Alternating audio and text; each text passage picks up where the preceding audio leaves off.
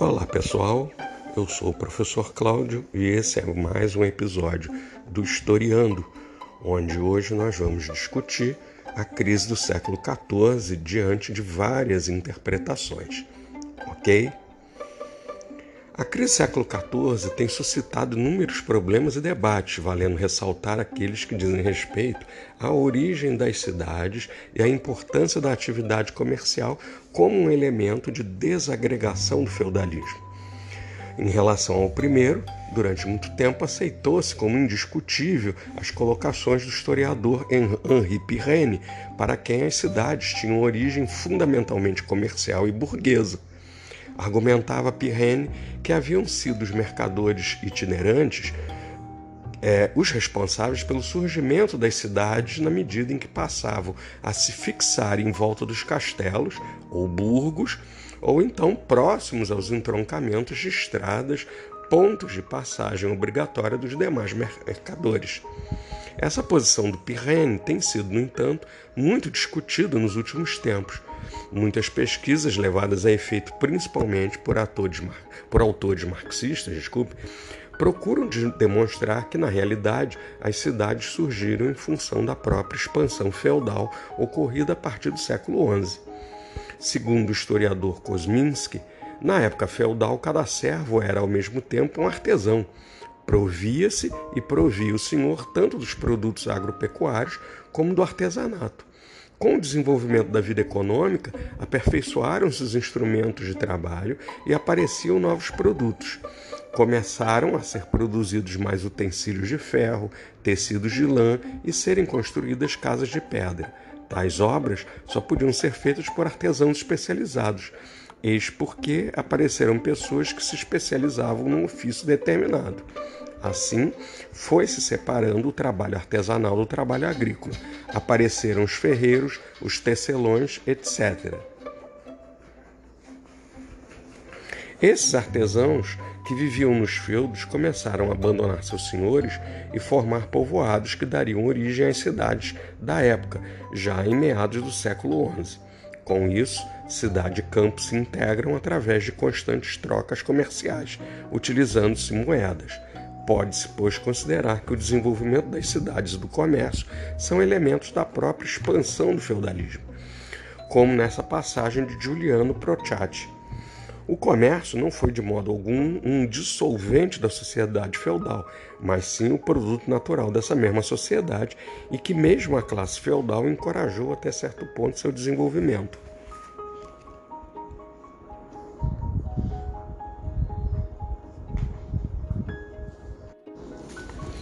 Importa lembrar que essa discussão sobre a origem das cidades deve-se em grande parte a um aceso debate que se verificou entre economistas e historiadores a respeito do papel do comércio como um elemento de desintegração do feudalismo.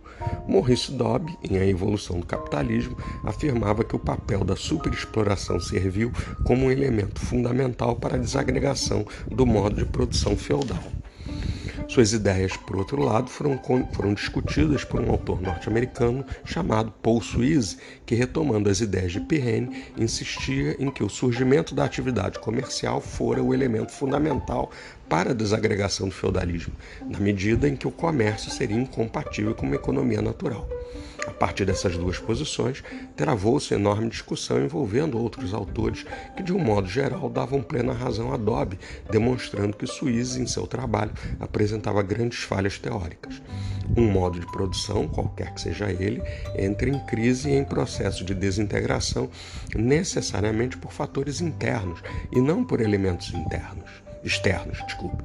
Suíze defende a segunda ideia, pois considera que o comércio não fazia parte do sistema feudal, seria algo, portanto, externo ao feudalismo e teria tido um papel destruidor das relações sociais características daquele modo de produção.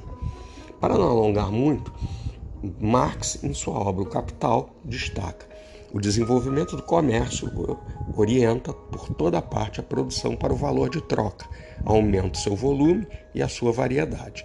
Assim, o comércio exerce em toda parte uma ação mais ou menos destruidora sobre o feudalismo, no qual sua produção visava o valor de uso. No entanto, essa ação destruidora só poderá atuar onde a sociedade feudal já apresentar sinais de decadência. Portanto, não é o comércio o elemento fundamental para explicar a destruição do feudalismo. O comércio apenas acelera essa destruição. A destruição do feudalismo depende, em última análise, da própria situação interna do sistema. Acredita-se, portanto, que tenha ficado clara essa questão. A crise do feudalismo ocorre a partir das revoltas camponesas geradas pela superexploração e se agrava devido à ação destruidora, entre aspas, do crescimento da atividade comercial. Finalizando esta análise, podemos enfatizar que, sob todos os aspectos, o período compreendido entre o início do século XIV e o final do século XV foi desastroso para o sistema feudal. A crise era evidente. Os efeitos e implicações deste novo quadro serão variáveis no tempo e no espaço, quando se considera o continente europeu como um todo. E, curiosamente, no que se refere à Europa Oriental, pode-se até mesmo verificar um processo em sentido contrário, tendo a nobreza conseguido reforçar sua dominação, dando origem ao que se convencionou chamar segunda servidão. De qualquer forma, independentemente da reação senhorial, e a própria reação é um sintoma de crise, o período é assinalado por uma crise global do feudalismo, permitindo que se iniciasse um processo de transição cujo resultado será, bem mais tarde, a implantação do capitalismo.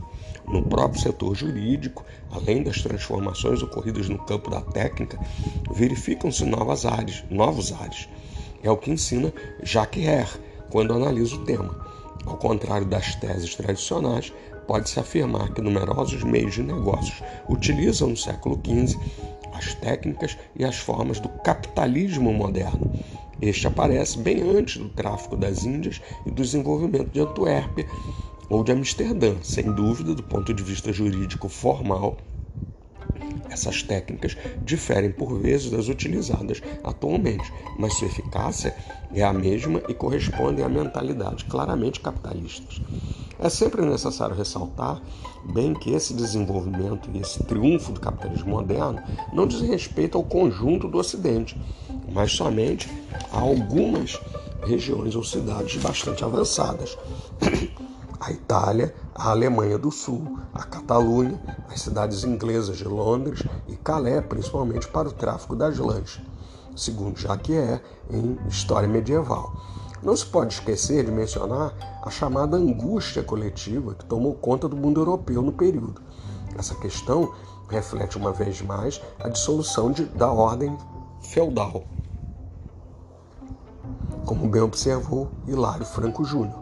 Depois de séculos de relativa tranquilidade, voltavam os grandes inimigos: a guerra, a fome, a peste, a morte. Tudo isso era interpretado como castigo divino aos pecados humanos como resultado do afastamento dos homens em relação a Deus. Via-se a grande culpada, naturalmente, na igreja, que deveria interceder a favor do homem, mas apenas acelerava sua, sofrido, sua perdição, envolvendo-se excessivamente nas questões materiais. O pessimismo, a espera sofrida de novas calamidades, era generalizada. A obsessão pelo pecado também era imensa, acreditando-se que mesmo os pequenos erros do indivíduo comprometiam a todos. A perspectiva da morte da ira de Deus atormentava muitos. Temas macabros abundavam na arte e na literatura. Diante da crise agrária, fazia-se necessária a conquista de novas áreas produtoras.